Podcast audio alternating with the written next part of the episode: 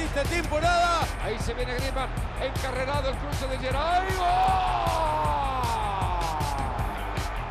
¡Tronante! Ahí está la mano que vence la cuna del cuadro colchonero. En el área, atención, puede venir el primero Mallorca. ¡El gol! Ha ganado el Mallorca, quinta victoria al hilo en casa, ahora 4 a 2. Ha derrotado a Villarreal.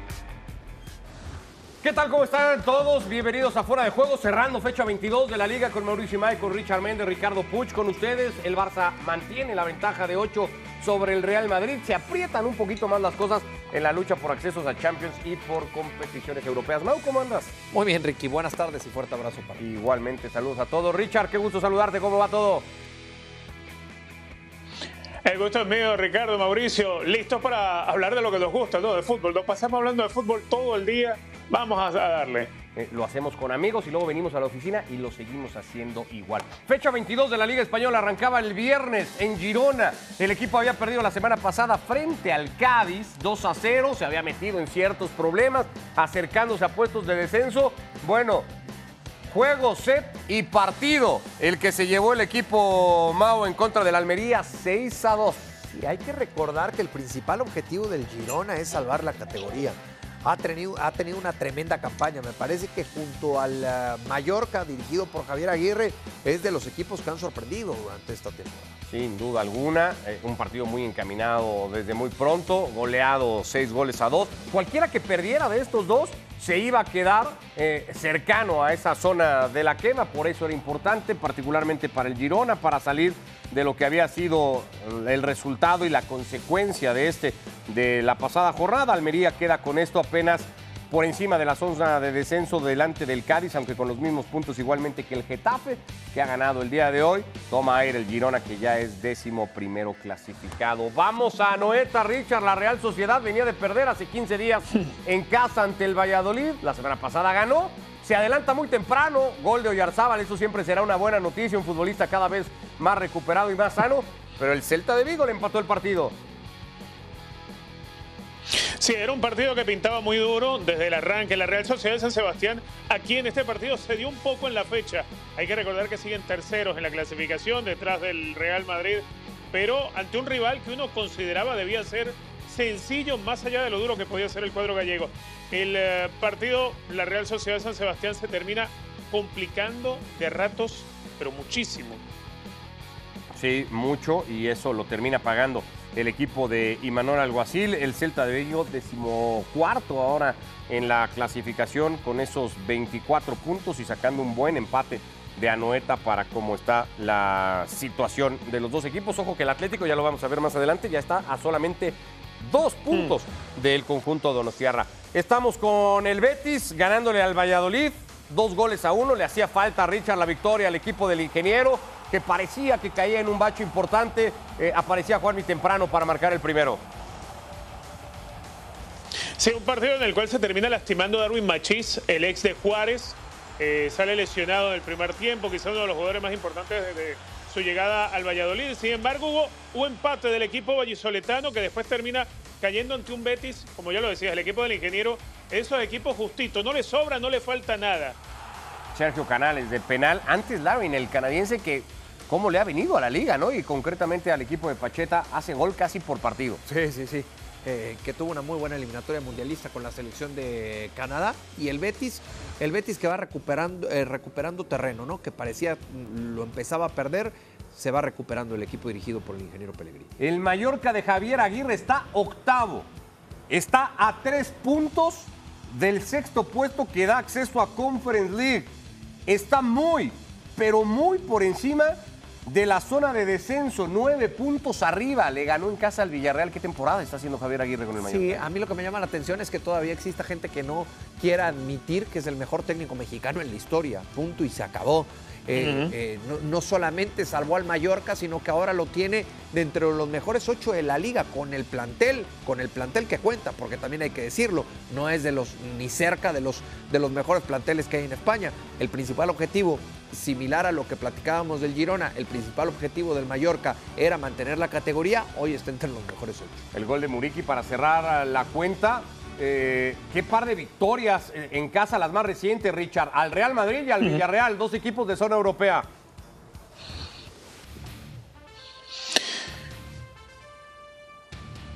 Lo que ha hecho el Mallorca de Javier Aguirre. Estamos con el Real Madrid visitando el Sadar Richard en Pamplona. No era un partido fácil. Este equipo de Arrasate semifinalista en Copa del Rey está igualmente acercándose y tratando de meterse en la pelea por puestos europeos. Décimo ahora quedó con la derrota en 30 puntos. Bueno, pues ha ido ahí el Real Madrid a saber sufrir, como dijo Ancelotti, y a saberlo definir también cuando pudo, Richard. Sí, el Real Madrid tiene que acostumbrarse al sufrimiento siempre, ¿no? No es un equipo que vaya y arrolla. Aquí está gran jugada de Vinicius Junior, pero el trabajo espectacular del guardameta es sensacional, el atajadón, porque además va luego de la chique, partido en el cual Vinicius Junior iba a asistir un muy buen gol de Fede Valverde un Real Madrid que lo termina ganando 2 a 0, que logra superar la etapa de venir con los jugadores lesionados, dar descanso y ahora enfilarse para el partido que va a ser mañana frente al Liverpool. Álvaro Rodríguez, fundamental, el canterano, la joyita que ha descubierto Raúl eh, y que le ha puesto a servicio a Carlo Ancelotti, convocado, por cierto, para el partido en Anfield. Lo terminó resolviendo el Real Madrid. El Elche cada vez más condenado a perder la categoría ya parece un Via Crucis lo que va a vivir de aquí al final de temporada. Perdió en casa contra el Español de Barcelona. Qué largo se le puede hacer el, cierre de torneo a un equipo como este, ¿no? Sí, lo que pasa es que descendió desde enero, ¿no? Pues Matemáticamente, ahora imagínate aventarte toda la segunda vuelta de la, de la temporada de la liga, eh, sabiendo que no aspiras absolutamente nada y que ni un milagro te salva para mantenerte en la categoría. Con el español de Barcelona no jugó el mexicano César. No, Nueve puntos apenas para. Hay un golazo en este partido, ¿eh? El conjunto del Elche. El, de la victoria del español, el de Sergi Darder, ¿no? Este que vamos a ver ahora, Richard. Sí. Espectacular, un bombazo sensacional. Además, el momento en el que lo hacen, ya parecía que estaban condenados al empate a cero. Sí, un gran resultado para el español, que también está ahí en una situación complicada y que necesitaba esa victoria para colocarse con un poquito más de, colchón en la clasificación. El conjunto catalán con 24 puntos, decimotercero ahora.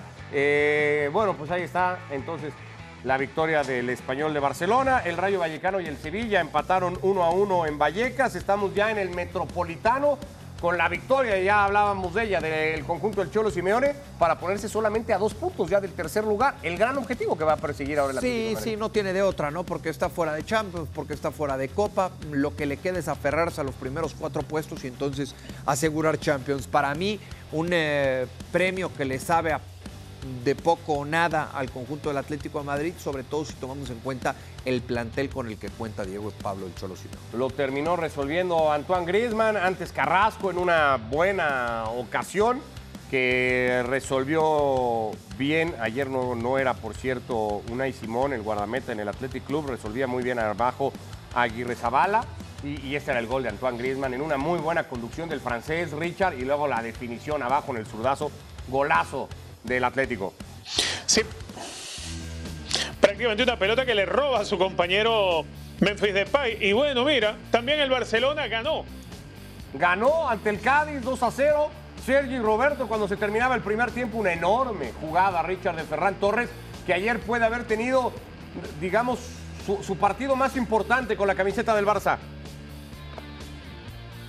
Sí, todo lo que hubo que esperar, ojo, que no se nos olvide desde cuándo llegó en Ferran Torres al Barcelona, todo lo que hubo que esperar para que tuviera un partido como este.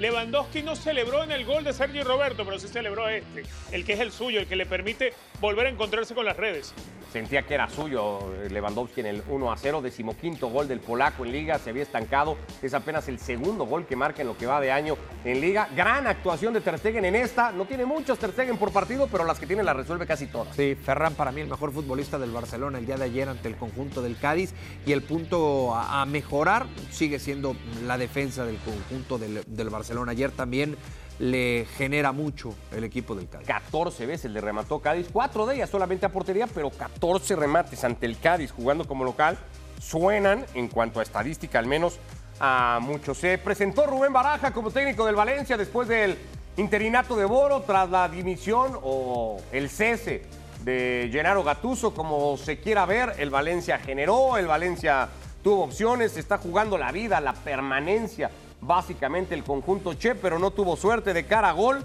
y esa se le terminó presentando a Borja Mayoral a 8 del final.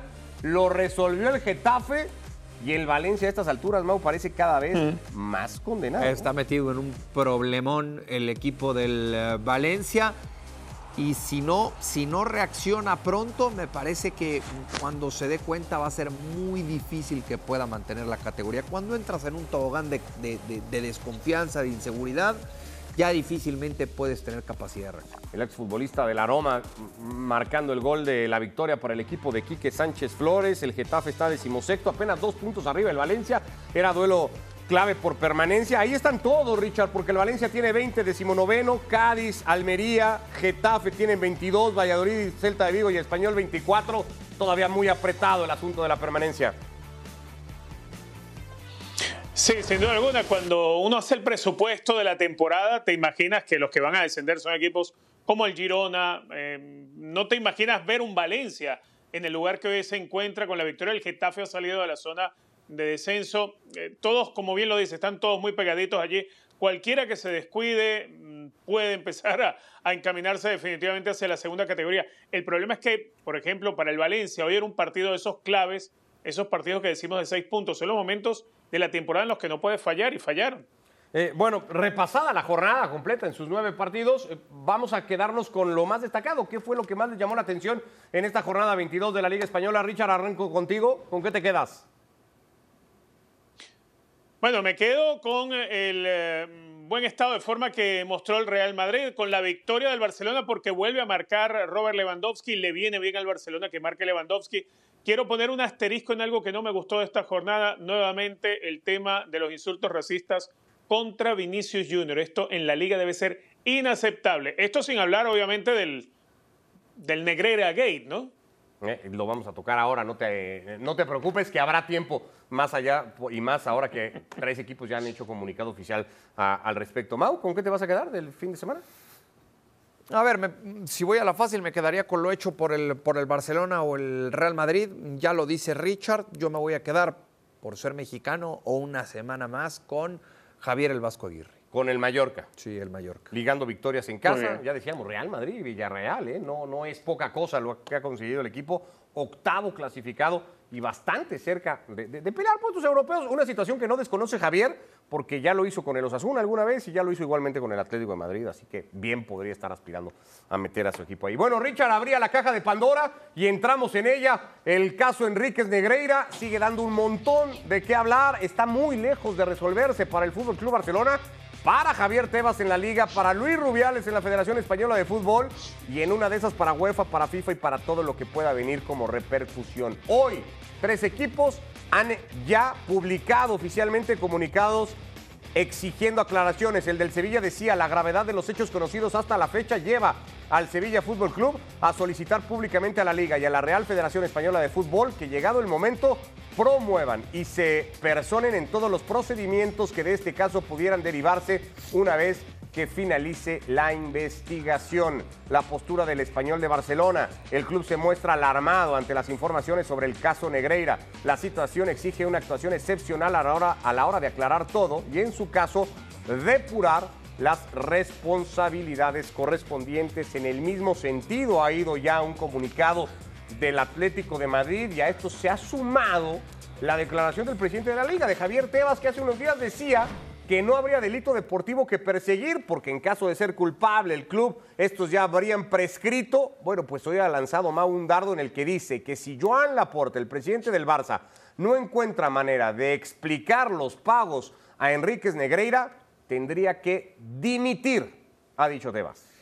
Sí, porque quizá Tebas creía que era un, un chismecito, ¿no? O... Lo minimizó de entrada, Javier Claro, Tebas, sí, por supuesto, Que no claro. esperaba esta. Claro que lo minimice. Y cuando se, da cuenta, nieve. cuando se da cuenta es un escándalo que no solamente tiene involucrado al Barcelona, es un escándalo que tiene involucrado a la Liga de España. Y entonces ahora por eso la versión de Tebas ha cambiado radicalmente.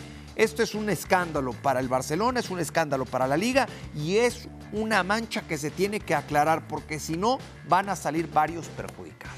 Está lejos de llegar a su fin, eso es lo que podría parecer el caso, ¿no, Richard? A mí me parece que está muy lejos y, y creo que se, se puede, en este tipo de casos, se puede terminar ju- jugando al desgaste, al desgaste de la noticia.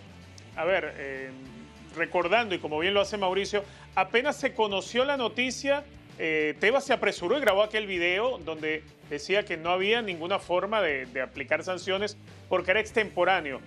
De inmediato te estás desprendiendo del traje de darle justicia al organismo que él representa como presidente, porque aquí eh, puede estar en juego la honestidad de un club y de un vicepresidente de un comité de árbitros, pero por encima de eso tiene eh, el prestigio de la liga que estar por encima de todas las situaciones. Y Javier Tebas en un principio no lo defiende. Ahora, ante mm, las acusaciones y, y ante los nuevos indicios que van surgiendo todos los días y la respuesta ya de tres clubes, pues entonces ahora se cambia el discurso, como bien lo recuerda Mauricio. El tema aquí es que a mí me llama muchísimo la atención que equipos como Real Madrid, que equipos como el Atlético de Madrid, es decir, los poderosos de la Liga Española, no levantan la mano para pedir que haya limpieza en el torneo al que ellos son partícipes. En mi pueblo dicen algo muy simple. Si tú tienes rabo de pasca, no te acerques al fuego porque te vas a quemar. Y cuidado, que nada más tres se han arrimado a levantar la mano. Eh, yo creo que aquí esperemos que no, que se abra una investigación, ciertamente, que sea una investigación transparente e independiente de la Liga y del Barcelona, para que no se oculte nada, y se aclaren las cosas. Si no existiera nada oculto, nada oculto o nada oscuro que pudiera perjudicar al Barcelona o a la Liga, perfecto.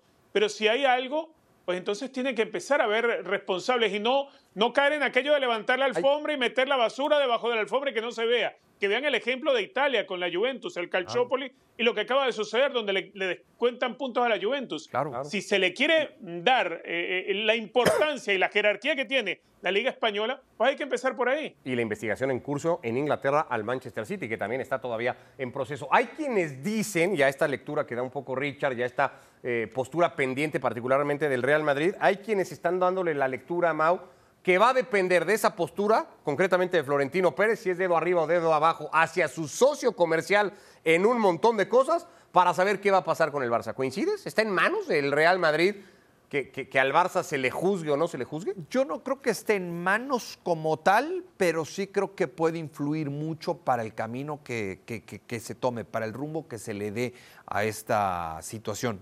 ¿Por qué? Por quién es, por lo que representa, por a quién representa. Entonces, sí, por supuesto que puede marcar el rumbo de lo que vaya a suceder. Si esto se llega a confirmar en algún momento, yo estoy de acuerdo con lo que acaba de decir Richard con tal de que no se manche una liga tan importante en el mundo, que se sancione como se tenga que sancionar y que se proceda como se tenga que proceder. Ahora rápido nada más, Richard, porque hablando Sin del miedo Real- alguno, ¿eh? Hablando del Real Madrid y, y pendiente que está de todavía echar a andar el proyecto Superliga, ¿con qué cara va a defender a sus dos socios? La Juve ya con 15 puntos menos en Italia y el Barça con el Negreira Gate de por medio.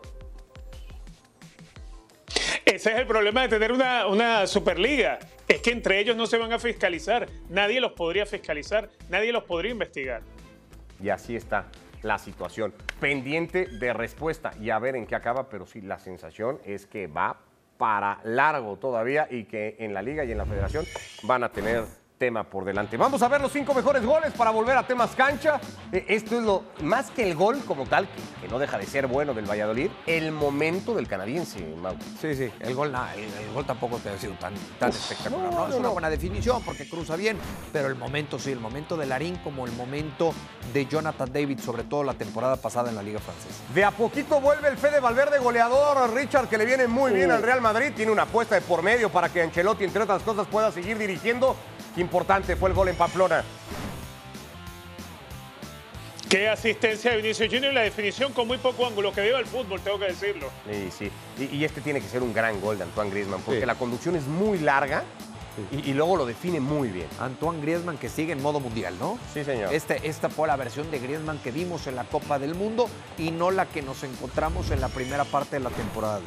Ocho goles se marcaron en el Girón Almería. Alguno tenía que estar en el recuento de los cinco mejores de la jornada. Tiene que ser la definición de Iván Martínez a un centro pasado.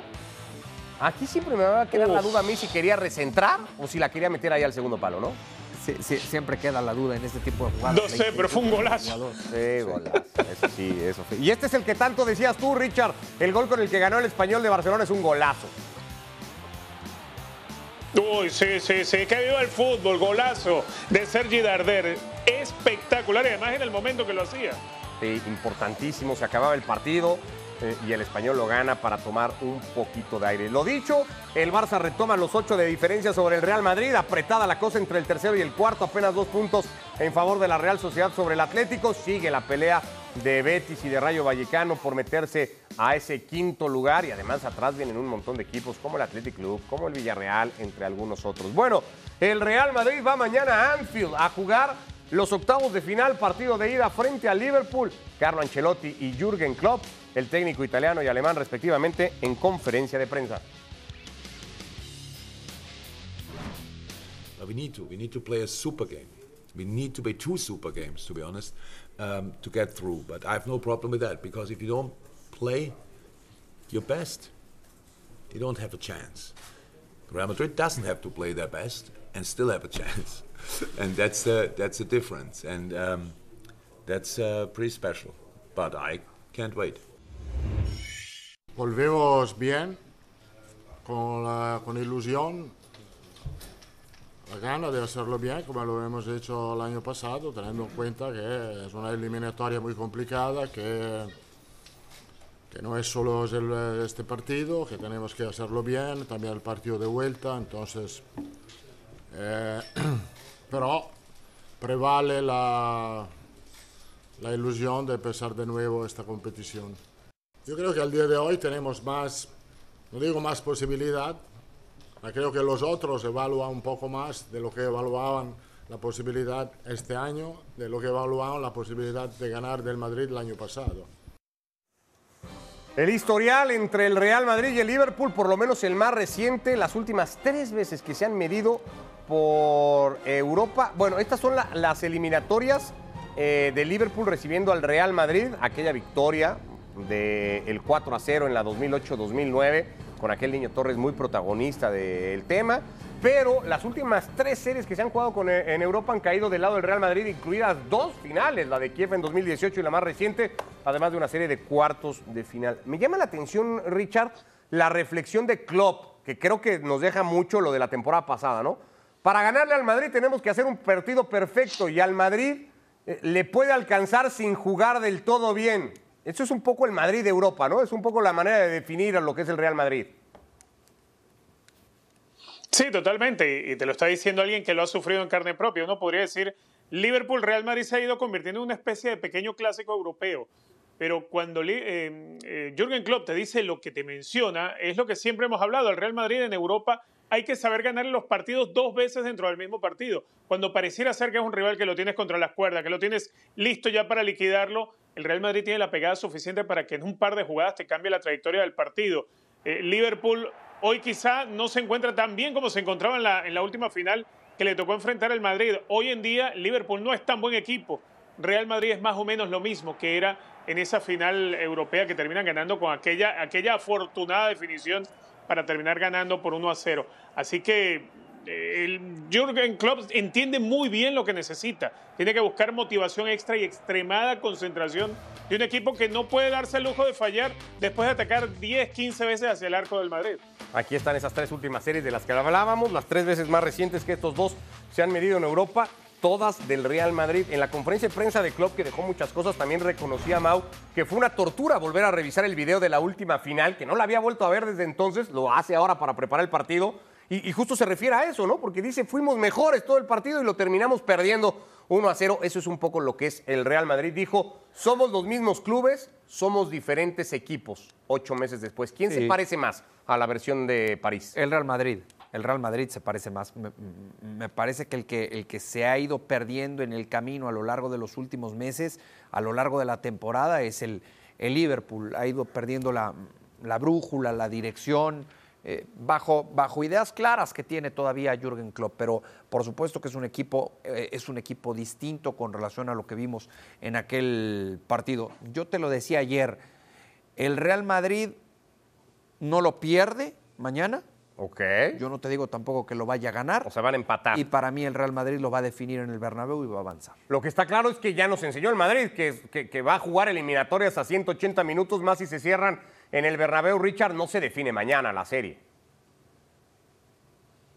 No, totalmente. Mm, Yo, yo creo, al igual que, que Mauricio, que Real Madrid hoy está mucho mejor. Eh, pero no mucho mejor porque el Real Madrid haya crecido, sino que el Real Madrid logró superar el momento de algunas lesiones, ha logrado recuperar elementos y lo ha hecho sin perder posición en la liga, recuperando las victorias, habiendo ganado el Mundialito de Clubes, incluso cargando de tantos partidos este mes de febrero. Pero del lado del Liverpool pareciera ser que el equipo de Jürgen Klopp está empezando a levantar. De hecho, hasta Darwin Núñez se reencontró con el gol.